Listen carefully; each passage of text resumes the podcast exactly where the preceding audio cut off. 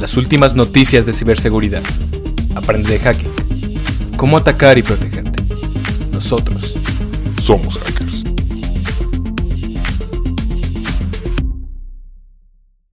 Hola, buenas noches. Empezamos con el episodio número 13 de Somos Hackers. En el espíritu mexicano vamos a hablar de, eh, de, hackers mexicanos o del hacking mexicano, eh, dado pues para los que no sean eh, de nuestro querido México. Ayer fue el Día de la Independencia mexicana, el 15 de septiembre. entonces, pues, pues hoy toca hacer este podcast un poquito más mexicano, ¿verdad? Este, y bueno, aquí estamos con eh, Luis Elizondo, Cristóbal Cárdenas y en un ratito se une eh, Rodrigo Martínez. Eh, acaba de empezar, ¿sí? y bueno, ¿qué opinan, Cristóbal Luis, de, de qué ¿Qué hacker mexicano hablaremos ahorita? Pues, eh, híjole, primero que nada, un, feliz día patrio a todos los mexicanos que nos escuchan, que vivan México y que vivan los héroes que nos vivan patria. Este, el hacking en México, pues es un tema, pues bastante nutrido. Podemos hablar eh, de un hacker en particular. Yo creo que ahorita se nos viene a la mente quizá los hackers no, no sé si se descubrieron los hackers del Space, son los de esta banda, Pablo, de. Híjole, ¿cómo se llama? Sí, los de León, Guanajuato. Los de León, Guanajuato. Podemos hablar de esos hackers particularmente. Yo creo que bien llama la atención también hablar de los famosos hackeos al gobierno que han sido muchos en los últimos dos años. Este, y también podemos hablar en general de, pues, cuál es la percepción del hacking y la ciberseguridad en México, ¿no? Que para mí se me hace que sigue siendo un tema muy tabú. No sé qué opinen. ¿Por dónde les parece empezar por hoy?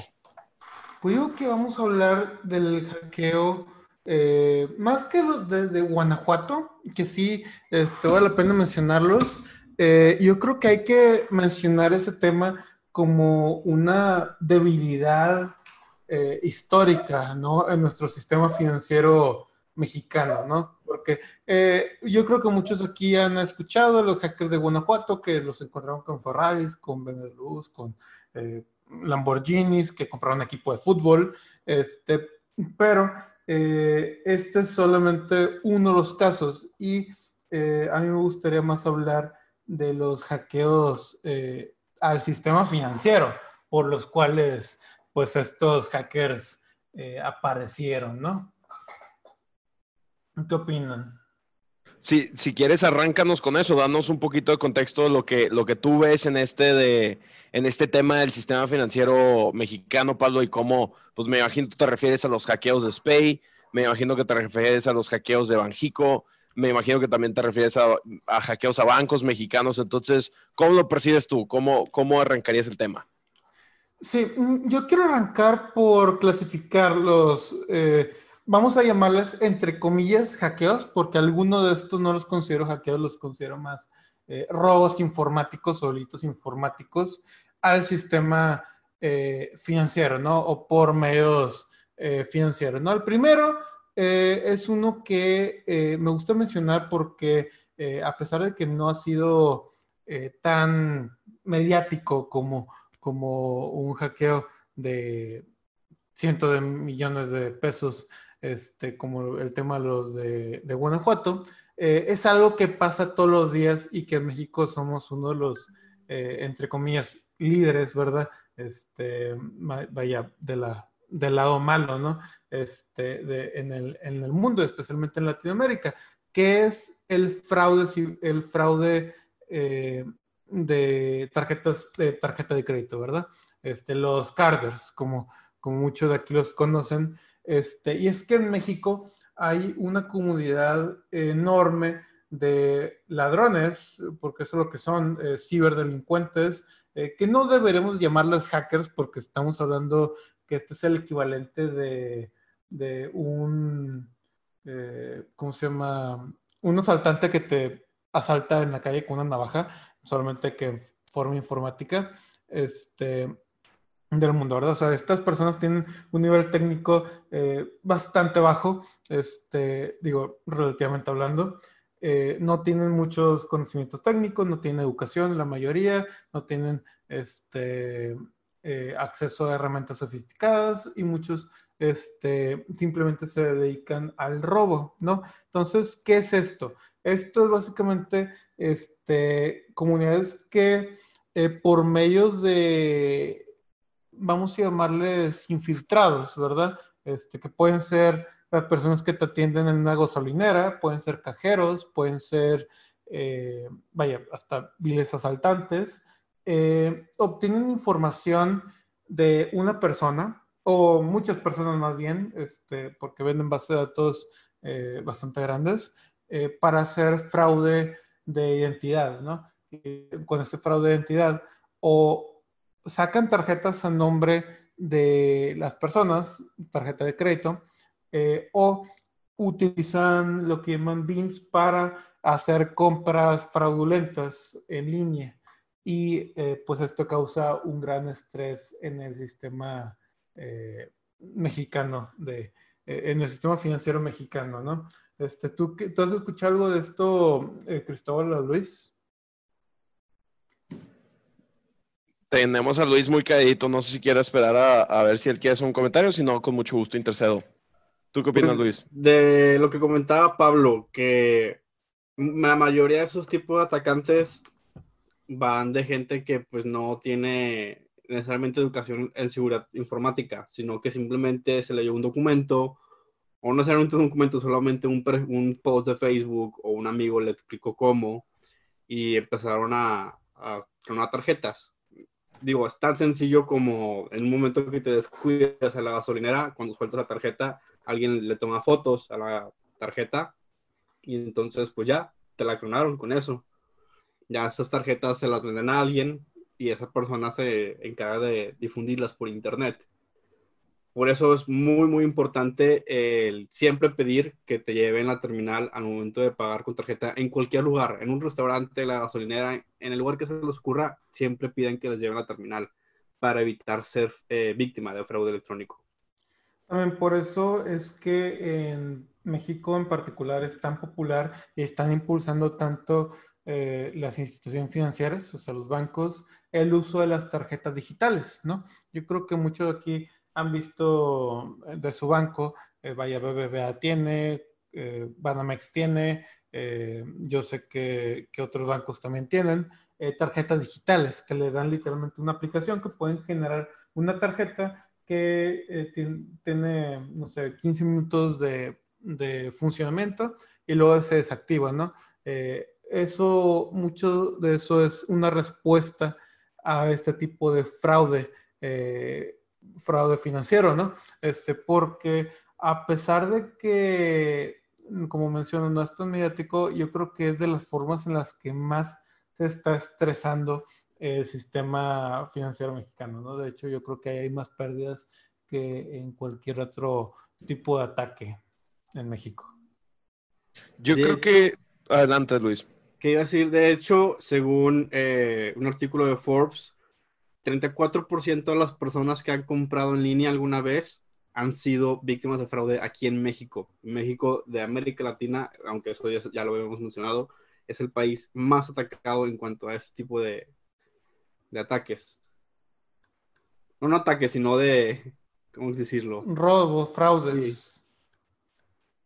Eh, en gran parte siento que también se atribuye mucho pues, al nivel de madurez tecnológica que tenemos como país donde no todos están del todo conscientes, digamos, de los riesgos que hay en este tipo de, operaciones bancarias. No todos están conscientes de cómo detectar, por ejemplo, un ataque de phishing, que sé que también es muy recurrente acá en México.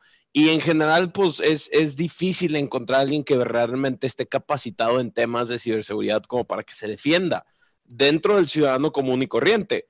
Que vaya, este, pues la verdad es que todos sabemos, aquí sabemos que inclusive el tema de hacking es algo un tanto tabú en México. Normalmente se relaciona con personas que hackean Facebook, normalmente se relaciona con algo maligno, cuando bien sabemos que el hacking ético y el hacking profesional, pues sí es una rama muy importante que está creciendo mucho en México. Pero yo creo que se debe mucho a eso. Yo creo que hay muchas muchas personas que genuinamente no están educadas porque pues tristemente no, no, no siempre hay las oportunidades de educarse en estos temas y que son temas pues muy nuevos y, y evolutivos, la verdad. Sí, tiene una parte eso, que hay una falta de educación eh, en general en Latinoamérica el tema, este, pero eh, también tiene mucho que ver con el Estado de Derecho y la infraestructura, eh, vaya, del sistema financiero en México, ¿no? Por ejemplo, si haces esto en Estados Unidos, este, en algún otro país, este, como Canadá, a lo mejor Europa, este, te puedes meter un problema enorme porque es fraude, ¿verdad? O sea, estamos hablando que eso te puede llevar a la cárcel.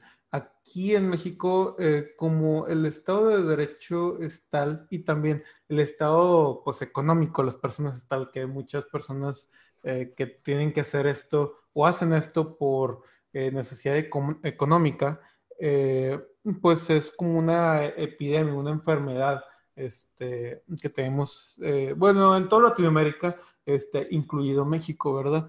Este, ya está ya se está combatiendo un poco. O sea, ya ha habido casos de, chavos este, que literal los, los, los encuentran y los, y, los demandan, ¿verdad? Este, por hacer robo de este tipo, eh, que es fraude de identidad, que es algo bastante serio.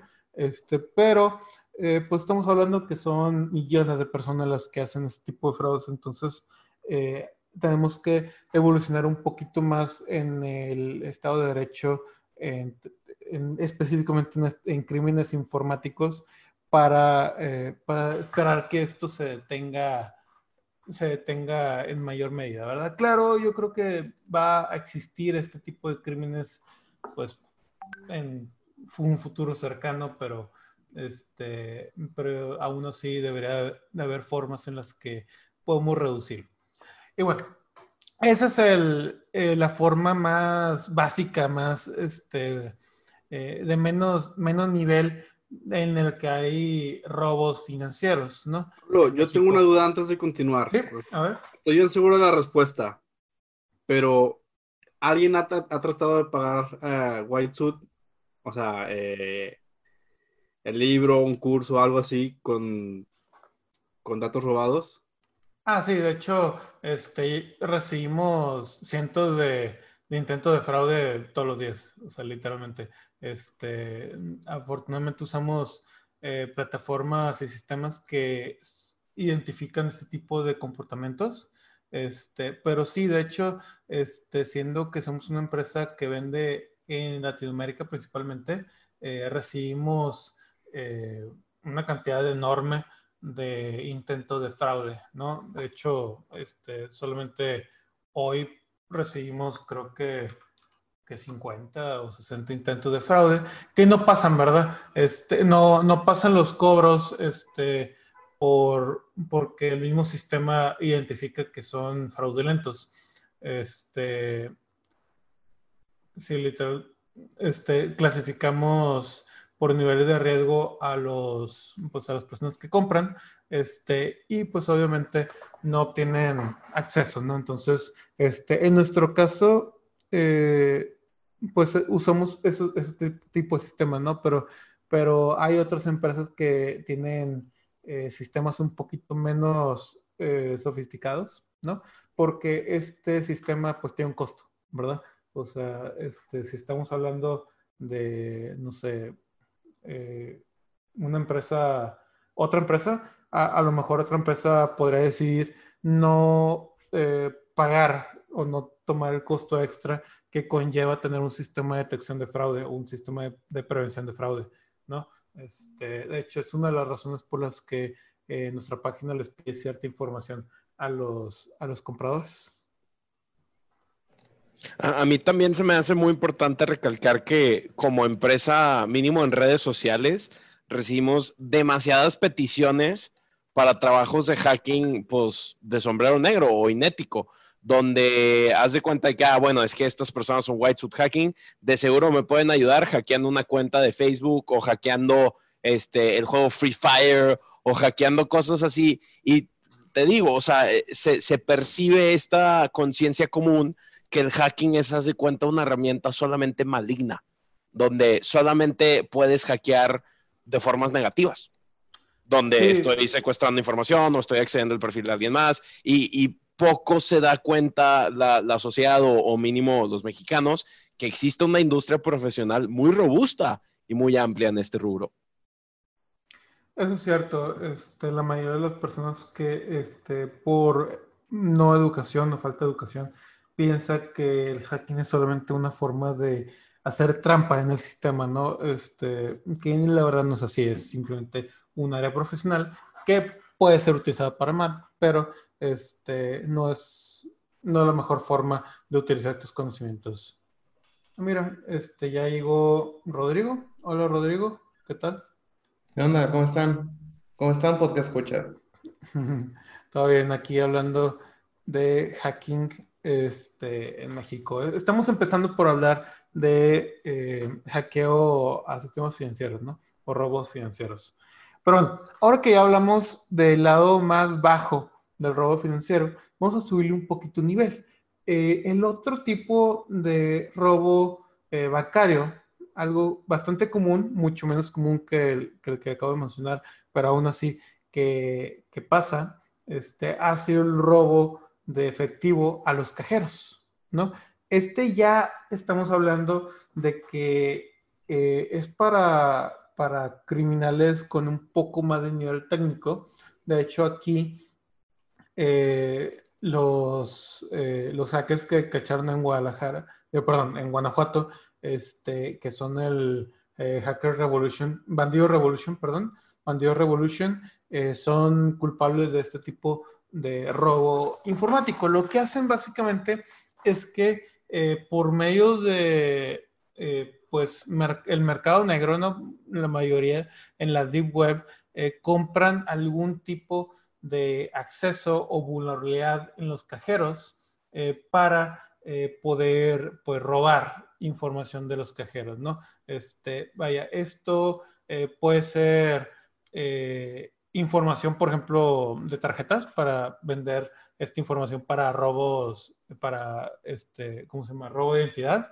Pero eh, lo, más lo más interesante es cuando utilizan eh, fallas en el sistema del cajero para hacerlos, pues, como así decir, escupir dinero, ¿no? Este, y estamos hablando que una organización de cibercriminales que hagan esto pues podría sacar una muy alta cantidad de dinero. Este, claro, eh, es ya un ataque de mucho mayor riesgo que el anterior. Es, vaya, estamos hablando que a muchos de estos ya los han atrapado la policía este, en toda Latinoamérica, pero es algo que ha pasado mucho en estos últimos años, ¿no? De hecho, este, hace, hace poco, este año, hubo un ataque a cajeros de Banorte, si mal no recuerdo, este, y, se robó pues una cantidad importante de dinero.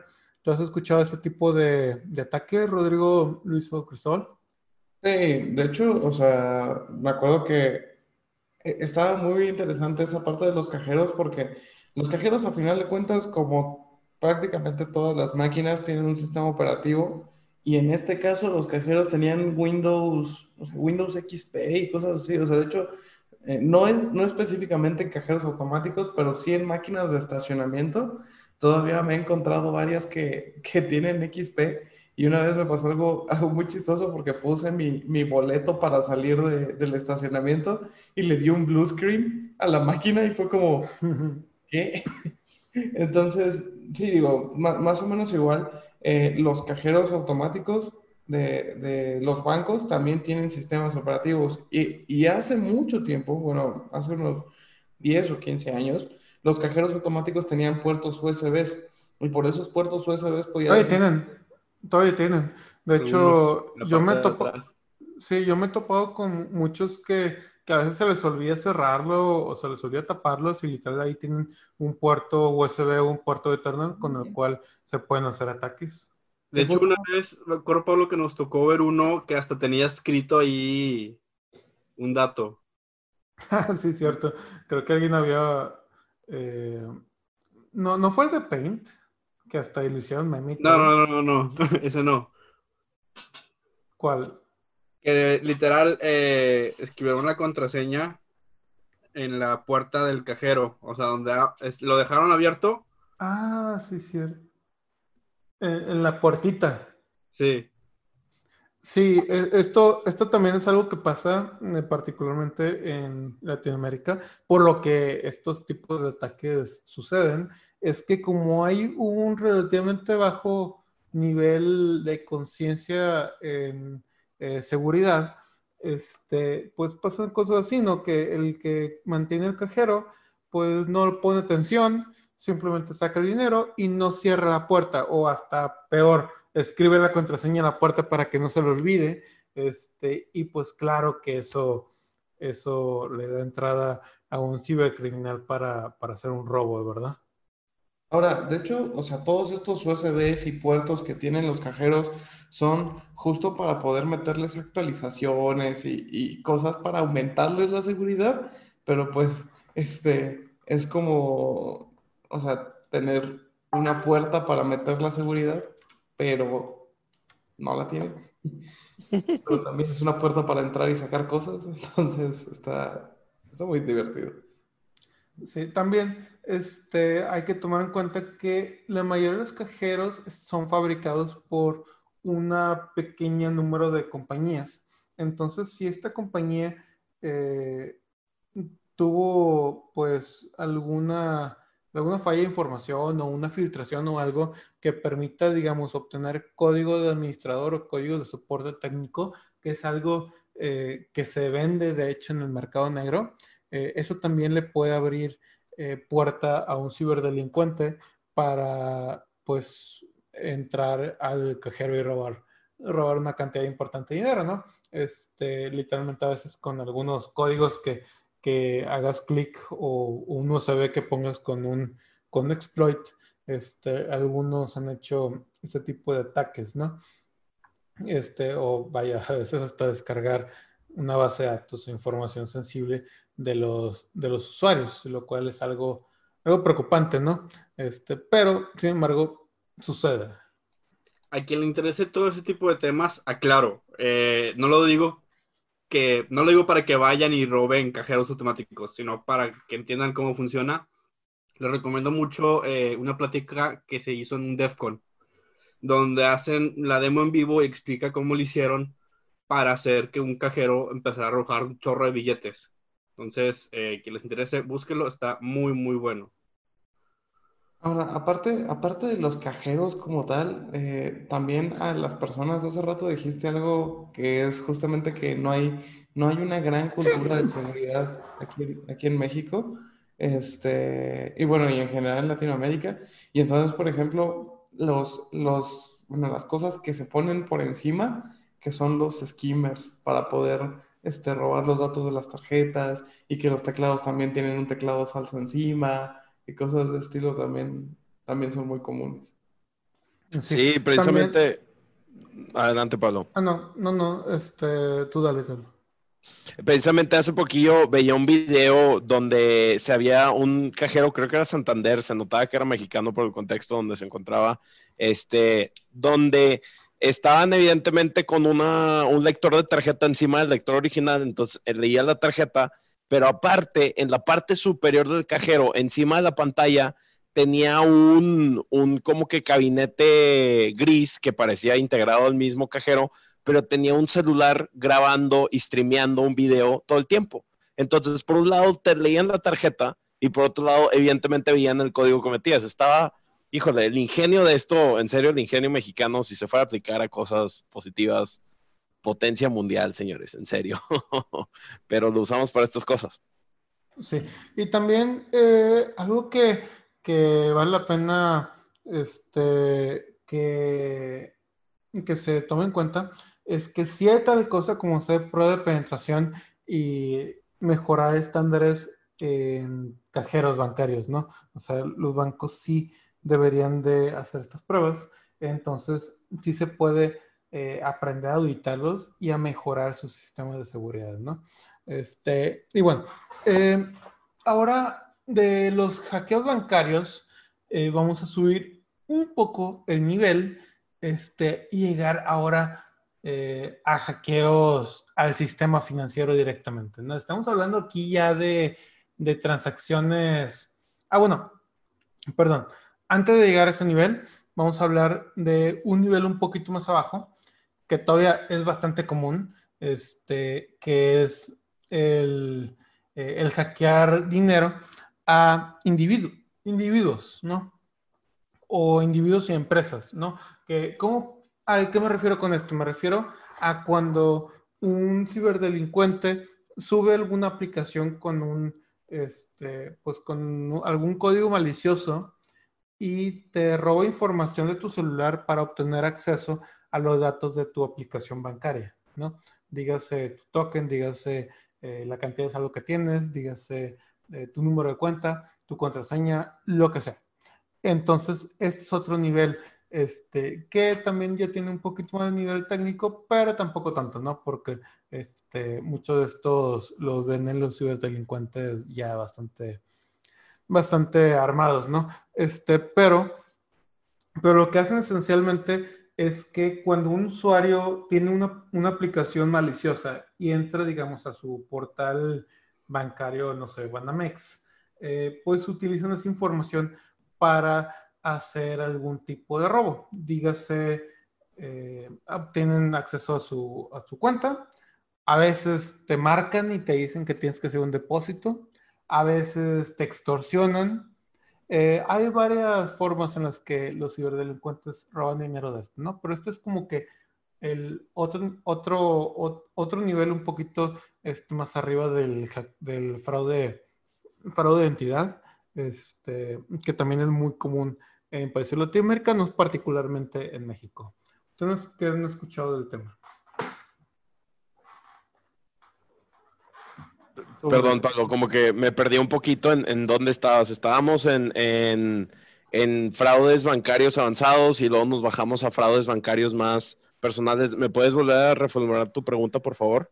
No, no, yo estoy hablando de fraudes eh, bancarios eh, a individuos, ¿verdad? O sea, antes de hablar de fraudes bancarios eh, o robos bancarios niveles pay, este, quiero hablar de los fraudes bancarios por ejemplo, para robarle dinero, no sé, a tu mamá, ¿no? O a tu papá, o a tu abuelo, o a tu hermano, este, lo que sea, que, que tiene a lo mejor una aplicación este, del portal bancario y que por alguna razón un hacker obtiene acceso remoto a, esa, a ese dispositivo y por medio de esa información hace algún robo, robo financiero, ¿no?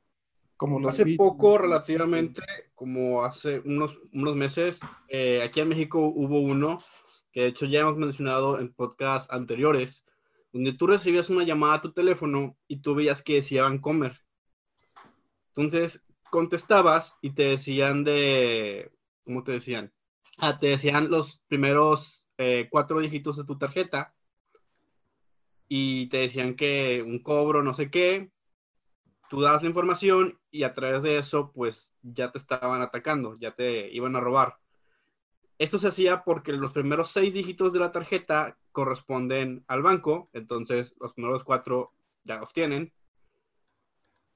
Y aparte, eh, gracias a un, ¿cómo decirlo? Eh, funcionalidad que tienen los teléfonos eh, Android, desconozco si también los iPhones, supongo que deben tener algo parecido, donde la base de datos de teléfonos de Google, donde si tú buscas en Google, eh, no sé, White Hacking, te aparece el teléfono, o buscas Kentucky, te aparece el teléfono de Kentucky, si esa, ese teléfono que te están marcando aparece en su base de datos, en tu teléfono, sin necesidad de que los hayas agregado, te va a aparecer quién es. Entonces utilizaron una técnica llamada call spoofing, donde se miente sobre la identidad de quién está marcando para usar un teléfono de Vancomer, de los que están en Google, para que así al momento que te marcaran, sea quien seas, te apareciera Vancomer y que tú confiaras en ellos, porque ya ibas a ver que decía en tu llamada Vancomer y que te decían cuatro dígitos de tu tarjeta. Interesante. Y digo, también están todos los phishings que, que, te llegan por correo de... Me llegó hace poquito uno de de Banjico o, de ICE, no me acuerdo, algún, era un banco, no, sino Banjico, no, este, de ICE creo, este, que decía como de, no, sí, este, tu cuenta ha sido bloqueada por este, cargos sospechosos, entra aquí para poder confirmar los cargos o, o declinarlos. Pero tenía faltas de ortografía y aparte Ni siquiera tenía imágenes ni nada, nada decía, hola, usuario de Banco ICE, y yo como de, bueno, para empezar, ni siquiera tengo cuenta en ICE.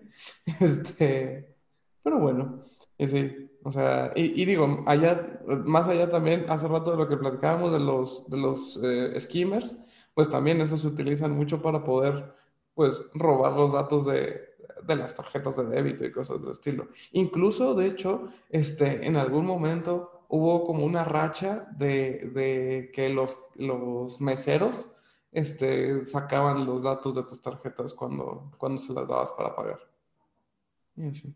De hecho, hablando de Skimmer, antes de, de, continuar, me gustaría mencionar que hay una aplicación, de hecho, para Android que se llama Skimmer Scanner o Skimmer Detector. Ahorita no me acuerdo el nombre exacto, pero luego se los paso. Este, que permitía Sí, que permitía encontrar los skimmers alrededor, si es que están prendidos, porque la mayoría tienen este, una huella este, digital que te permite encontrarlo por medio de RFID o, Bluetooth, ¿no? Este, está interesante esa, implementación para, para defenderse contra, contra el fraude, fraude cibernético, ¿no?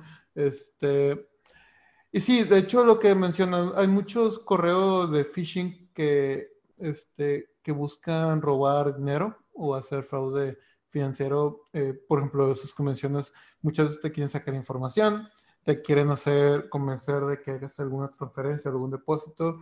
Eh, algunos te mandan, por ejemplo, un estado, un estado bancario, entre comillas, eh, ¿cómo se llama? Comprimido o compreso, como se diga. Este, y cuando lo descargas te te, ejecutan algún ransomware o te piden un rescate, eh, mientras que hay otros eh, tipos de ataques en los que literalmente te, te intentan estafar este, para, para, que pagues alguna factura, ¿no? Eso es particularmente eh, común en las empresas.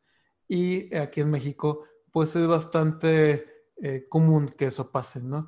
Este, no lo escuchamos tanto como en Estados Unidos, eh, porque la mayoría de las empresas mexicanas son privadas o mínimo este, no tienen la necesidad, eh, dígase, legal este, de, de compartir cuando han tenido alguna, alguna falla cibernética, este, porque si son una empresa privada eh, o con datos privados, pues no tienen esa obligación legal. Pero sin embargo, sí eh, hay bastante documentación de que en México hay millones de dólares de pérdidas en, ataques cibernéticos o ciberdelincuentes.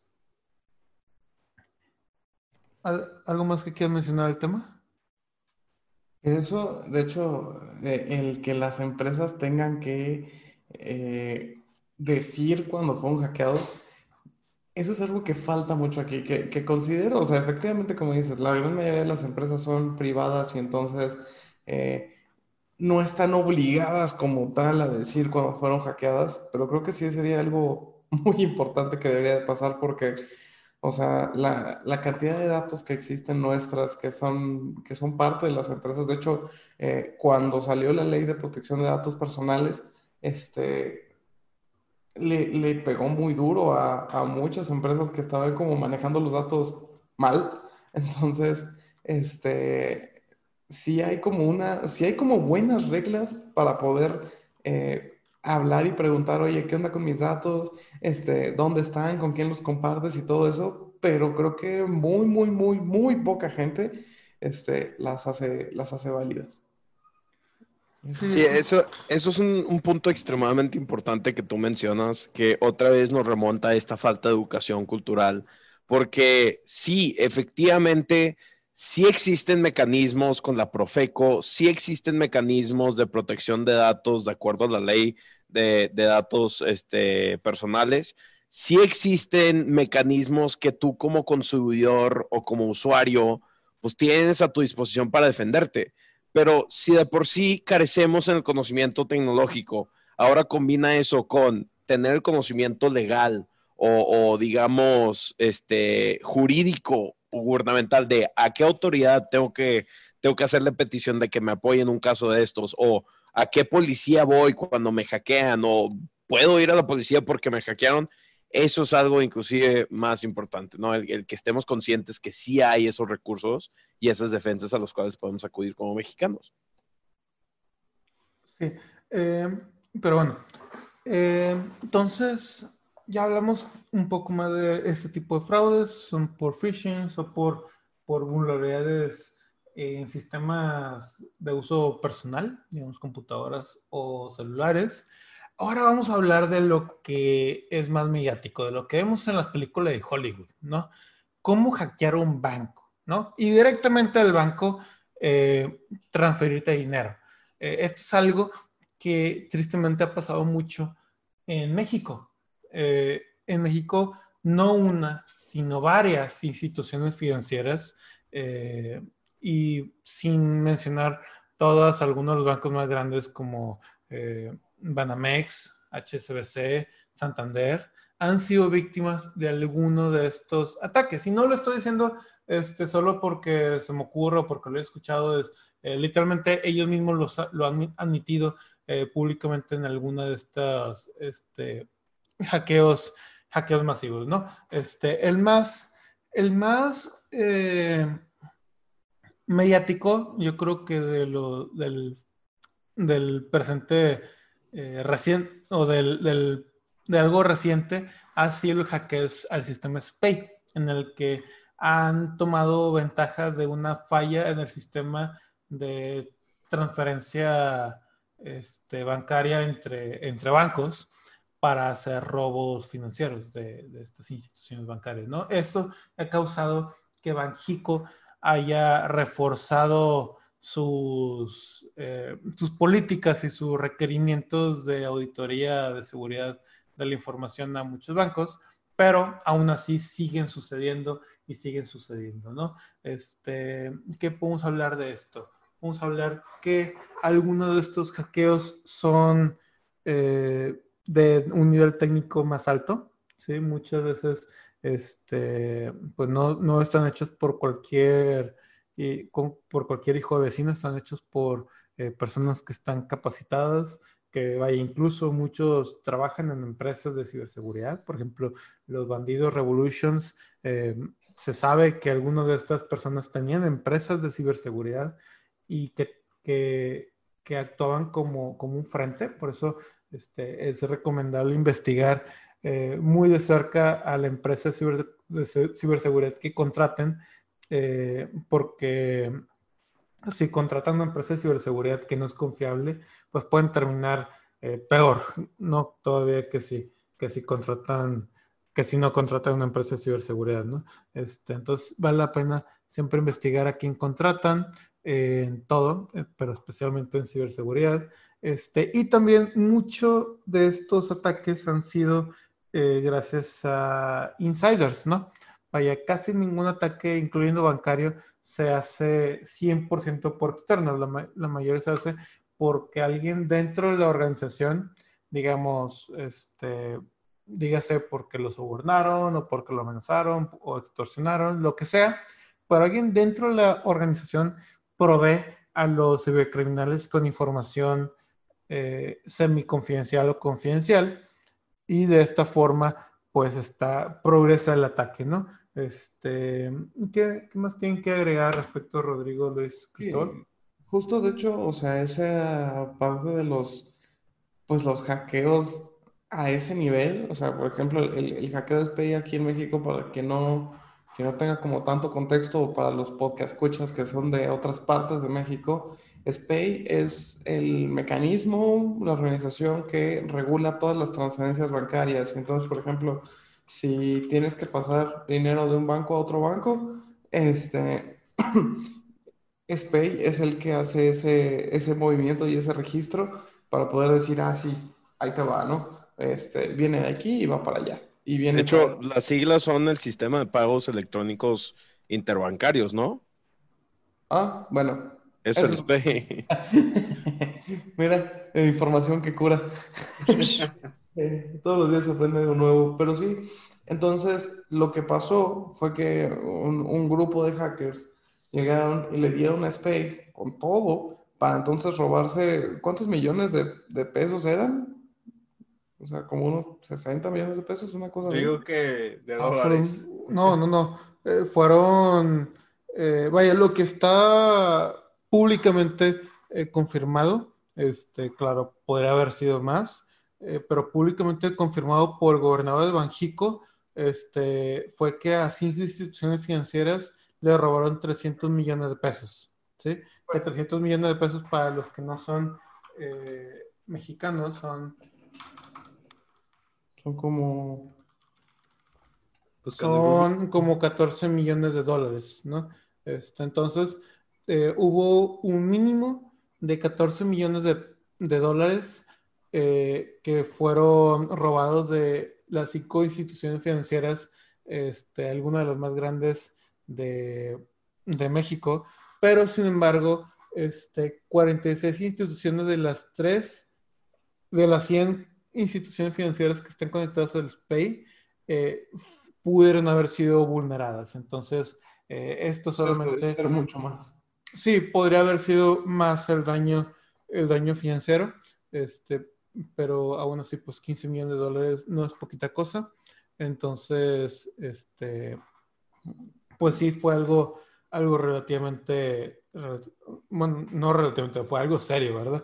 O sea, Sobre, sobre ese ataque siempre me, me preguntan mucho en los cursos o en las pláticas o en cualquier lado, como de, oye, no, pero es que, ¿y cómo le hacen? Y es que, este, ¿de, de dónde entraron? Y cosas así. Y, y yo les digo que siempre es, es algo muy parecido a lo que es el crimen organizado. O sea, Es crimen organizado. es exactamente, exacto, exacto. O sea, tienes a gente adentro, tienes a gente afuera, tienes a gente para, eh, para hacer chivo expiatorio, tienes a gente para cubrirte, tienes toda, toda, toda una infraestructura armada para poder hacer ataques de esa dimensión. O sea, eh, yo le calculo más o menos que, o sea, seguro pasaron al menos unos seis meses o un año o incluso más, este, para poder planear eh, cómo hacer completamente ese ataque. Porque aparte, técnicamente era también muy sofisticado. O sea, estaba como muy simple, pero, eh, pero muy bien ejecutado. Y por eso se dieron cuenta hasta que ya llevaban 300 millones de, de pesos este, eh, perdidos y era como de, no, espérate, algo, algo aquí no anda bien. ¿no? Entonces sí, sí, estaba, estaba muy padre. O sea, bueno, eh, no muy padre porque se robaron 300 millones de pesos, pero sí muy padre técnicamente el cómo lo, cómo lo ejecutaron. Sí, aquí lo que yo les sugeriría a los que están escuchando es que busquen en Google porque hay, de hecho, eh, documentos del reporte financiero, este, tanto explicados como el reporte financiero oficial de Banjico, que habla del tema, ¿no? Ahorita no tenemos el tiempo para meternos de, lleno a cómo, a- al, reporte de informática forense del ataque, pero eh, yo, yo creo que valdría la pena que se metieran este, ustedes a Google y buscaran el reporte de informática forense del ataque de Banjico al SPEI.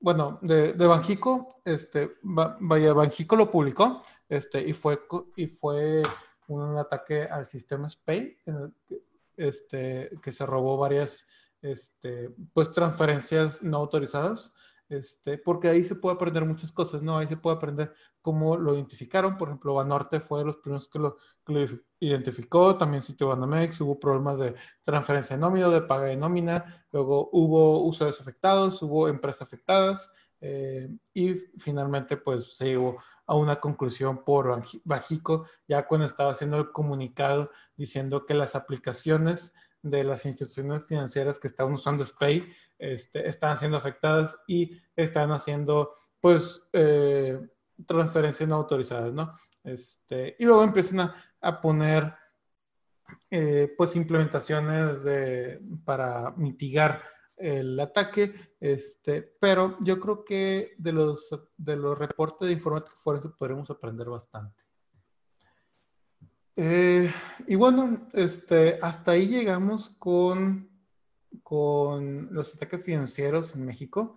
Vaya, hay varias variantes todavía, es verdad, o sea, todavía este, hay ataques internos en, organizaciones, vaya, podemos hablar este, de hackers eh, o de hackeo en, en organizaciones públicas y privadas de México, por ejemplo, el tema de Pemex o el tema de, de, los, de los gobiernos, este, que también es algo relativamente común en México, ¿no? Porque a pesar de que en México tenemos un área de ciberseguridad relativamente débil, eh, tenemos un área de organización de, de, perdón, de crimen organizado eh, usando tecnología, cibercrimen, si lo quieren llamar así, este, relativamente avanzado, ¿no? Especialmente eh, comparado con, con toda Latinoamérica.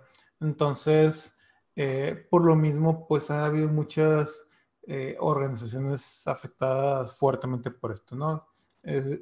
ahora, eh, ya sé que llevamos este título de hackers mexicanos, no hablamos tanto de un hacker en particular, porque en México no tenemos hackers tan famosos, este, vaya, del lado bueno, ¿verdad? Y, del lado malo, eh, pues sí cachan algunas personas, pero, pero son más organizaciones las que hacen este tipo de, ataques. ¿Ustedes han, o usted, ustedes han escuchado de alguna eh, personalidad mexicana? Según yo no, no hay este, algo tal cual como Kevin Mitnick en Estados Unidos o algo así. Nitrus nada más. Sí.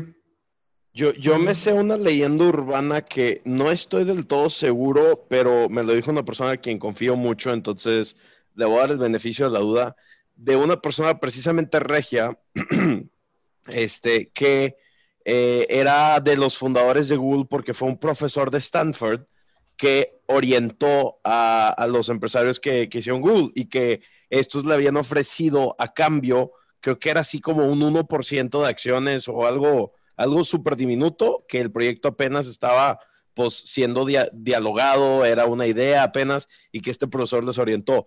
No, no me sé el nombre porque no he verificado la historia, pero ¿alguno de ustedes conoce esa historia? Sí lo he escuchado, pero, la verdad no, no, este, no tengo mucho que, decir del tema. O sea, sé muy, temas muy superficiales de eso. No, la, verdad es que no, yo tampoco conozco alguna eh, personalidad, como dices, o alguien que haya salido como muy a la luz este, que dijeras como de el hacker mexicano este, que fue eh, arrestado por sus hackeos múltiples a diferentes lados y cosas así. Digo, a, los hackers de del ataque que hablamos hace rato, los, los encontraron y los arrestaron, ¿no? Pero, pero aparte los encontraron de una forma muy, ¿cómo decirlo? Muy fácil. Deja, deja, deja tú, este, ni siquiera los, los mantuvieron eh, en custodia. Creo que después de unos cuantos meses los tuvieron que liberar porque no había eh, un, un, proceso debidamente hecho este, de, para, para, mantenerlos en la cárcel. Entonces, de hecho, creo que, creo que es eso, creo que es eso y es por eso que no conocemos alguna personalidad del hacking mexicano, porque justamente, o sea, no porque los mexicanos no seamos hackers peligrosos, porque seguramente lo somos y seguramente los hay, pero todavía no los encontramos. Ese es el problema y es, y es el por qué este, no los conocemos. Sí, como que el Estado de Derecho en México es tal que a una persona no es tan fácil enjuiciarla y castigarla por un crimen digital, como por ejemplo en Estados Unidos, que literalmente hasta pueden solicitar, este, ¿cómo se llama? Eh, que, te saquen de un país para, extradición. que, eh, extradición, sí, correcto. Que hasta pueden solicitar extradición a una persona este, de otro país simplemente porque, eh, porque, porque hacen algún ataque, ¿no? Este, pero, pero, pero sí, aquí en México no es tan fácil eso y por lo tanto no, no están, no se hacen tan famosos, ¿no? Los criminales eh, y también, por ejemplo, este, las empresas como son mucho privadas, no quieren, liber, eh, no quieren admitir que fueron hackeados, ¿no? Es un poco, pues es vergonzoso para todos, ¿no? De hecho, yo creo que las empresas de, de Estados Unidos, este, pues tampoco lo admitirán si no fuera, si no fuera porque tienen que hacerlo. legal. Sí. Y hay algunos que han mencionado en, en aquí en México, ¿verdad? Tipo el H2 o, uno, que otro chavillo que dice que son hackers, ¿no? Pero la mayoría son, son lamers o son personas que, que simplemente crean una historia y, o dicen que son hackers y realmente son solamente un, un ladronzuelo más este, de tarjeta de crédito, o no saben realmente de qué están hablando, solamente están creando una historia. Entonces, eh, sí, aquí en México no hay tantos hackers eh, tan famosos este, como en otros, en otros lados, por eso preferimos hablar más de los hackeos que han pasado en México de organizaciones de hackers mexicanas más que un individuo, ¿no? Además, además digo, eh, ya cada vez es menos común que sea el hacker, ¿no? O sea, como la persona que, que ataca cosas. O sea, ya, ya, no, ya no es tan fácil encontrar a solo una persona atacando. O sea, normalmente son, eh, son muchas personas. O sea, eso es como otra realidad. Sí, y luego aquí en México, aparte a las personas que supuestamente le dicen hackers, este eh, la mayoría no son hackers, como los que dicen de hack algo, este, y son programadores, ¿no? Este, o simplemente hablan del hacking, pero realmente no saben eh, mucho del hacking, ¿no? Este, pero, pero sí. Eh, entonces, mm, ¿qué más? ¿Qué más? Este, conviene, conviene hablar. ¿Qué tal este... Algo bueno. sí, algo bueno. ¿Cómo está mejorando? Sí, ya le sacamos los trapos sucios a México bastante, digo, para, para hacer un, un día patrio o una semana patria, pues ya le sacamos bastantes trapos sucios, ¿no? Ahora no me quedo México. sí. Digo, hay que reconocer cómo estamos mal para poder mejorar. Ahora hay que hay que ver cómo sí estamos mejorando. Estamos mejorando en legislación. Ya hay este, más legislación para, para enjuiciar eh, crímenes cibernéticos. Cada vez más está este, haciendo, se está madurando la ley. Ya hay más legislación para, este, para categorizar empresas eh, no confiables o confiables eh, en el área este, por ejemplo, incluso para capacitar. Eh, por ejemplo, aquí en México nosotros somos los únicos con una certificación eh, válida y oficial. Eh, literalmente, si en México te capacitas en hacking, si no es con nosotros, no es algo válido en México. Este, vaya, fuera de capacitación normal, la mayoría este, son capacitaciones que no tienen valor en México, excepto este, por, por algunas que están, es, como la nuestra, que está válida este, por el gobierno mexicano y por instituciones oficiales. Este, eh, también ya se está implementando eh, mejoras o no, no quiero llamarle mejoras, eh, obligaciones, o, una mejora en las obligaciones de ciertas instituciones, ¿no? Dígase bancos, ¿no? Que, este, por ejemplo, a raíz del SPAY, Banjico les puso varias eh, otras este, requerimientos para hacer auditorías más seguido, más avanzadas por terceros, reauditadas y revalidadas por otros terceros para que, para que mejoren el, el estado de la seguridad de la seguridad este, financiera, eh, todos los esfuerzos que han hecho las empresas financieras para prevenir el fraude, eh, el fraude de tarjetas electrónicos, por ejemplo, eh, lo que mencionaba las tarjetas digitales. ¿qué, más han, qué, más pueden decir cosas buenas de México? En general, o sea, somos, somos un país que, tiene un avance muy rápido desafortunadamente está muy, eh, como muy por zonas. O sea, las tres ciudades más importantes que son eh, Guadalajara, Monterrey y Ciudad de México, tienen un avance muy rápido. O sea, normalmente van, eh, van avanzando conforme, conforme se mueve la, tecnología y se nota una diferencia abismal a, cuando vas a otros estados, pero, pero, pero, pero, este, sí, sí se nota una, una diferencia de hace, por ejemplo, unos dos, tres años, en donde decías ciberseguridad y nada, nadie te entendía.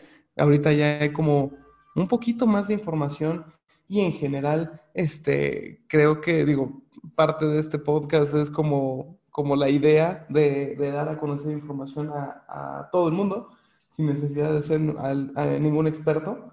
Entonces, este, creo que eso también se ha normalizado un poco más y el tema de hablar sobre ciberseguridad y sobre que tienes que cuidarte cuando estás en Internet, este, pues eh, ah, lo he visto mucho más en los últimos cinco años que, que antes. Yo sí creo genuinamente que ahorita es un momento de boom de la industria de ciberseguridad en México. Y para mí eso es lo positivo, porque vaya que sigue habiendo países, no voy a nombrar ninguno, pero sigue habiendo países donde este tema aún no ha agarrado la relevancia y la importancia que tiene. Este, aquí, pues muchas veces bromeamos que, que, nuestra cercanía con nuestros vecinos del norte es tanto una maldición como una bendición, y sí lo es. En este tema creo que es una bendición, porque el hecho de que tengamos tanto comercio y, tanta interacción con, con, los norteamericanos y el hecho de que los norteamericanos estén tan desarrollados en temas de ciberseguridad, pues nos permite mucho a nosotros papearnos y, empaparnos de ese conocimiento y orientarnos en, un, en un posicionamiento aspirativo, ¿no? De, ah, ok, allá lo han hecho de esta forma, quizás nosotros le podemos aprender en zapato ajeno. Este, para mí yo veo eso positivo, que sí está empezando a cobrar relevancia y, y vuelo el tema, que evidentemente no es así como hace unos años que dice Rodrigo que pues uno decía ciberseguridad y casi casi ni conocían el término y solamente reconocían el tema de hacking, pero evidentemente hoy en día pues ya tenemos un mercado un poquito más avanzado y consumidores un poquito más informados y siempre vamos a aspirar a mejorar, simple y sencillamente. También otra cosa eh, que me gustaría mencionar es que eh, no hay muchos hackers este, tan famosos en México, pero sí hay muchos hackers eh, muy buenos mexicanos, ¿no? El tema es que hay muchos que, que, han contribuido con proyectos externos, ¿no? De hecho, este, casi en, en todas las organizaciones hay eh, personas mexicanas con alguna interacción en el área de ciberseguridad. Uno que me, que me gustaría mencionar es, por ejemplo, Paco León, Afranex, que es, un mexicano que contribuyó al proyecto de EdMap, por si no lo saben, es uno de los proyectos más importantes para este, eh, para la ciberseguridad, es un análisis, es un escáner. Este, eh, y, por ejemplo, han habido casos incluso de alumnos de Whitesuit que, que terminan eh, la certificación y se van a trabajar a otros países, ¿no? De hecho, este, uno de nuestros alumnos estuvo trabajando en la Interpol para mejorar temas de seguridad de la información este, después de terminar la certificación. Eh, también dentro de, de México, eh, muchos de los egresados, por ejemplo, de la carrera eh, que está aquí en ciberseguridad, tanto del, este, de maestría como de la carrera en Monterrey, este, muchos terminan trabajando en Estados Unidos, este, porque pues hay bastante buen talento aquí en México. El problema es que pues es bastante tentador este, pues las ofertas americanas muchas veces, ¿no? Porque a pesar de que México sí es un, una profesión bien pagada y bien demandada, eh, la realidad es que en Estados Unidos o incluso en Europa eh, un experto en ciberseguridad va a ganar eh, muchísimo más dinero este, que, que aquí en, que aquí en México. Pero, pero bueno, este, sin nada más que agregar, eh, ya son las nueve y media casi, entonces Vamos a dar por terminar el podcast y vamos a contestar preguntas de los comentarios antes de, este, de despedirnos, ¿no? Entonces, este, hasta aquí termina como que el podcast oficial. Eh, en un momento contestamos sus preguntas. Nos vemos porque escuchan. Las últimas noticias de ciberseguridad. Aprende de hacking. Cómo atacar y protegerte.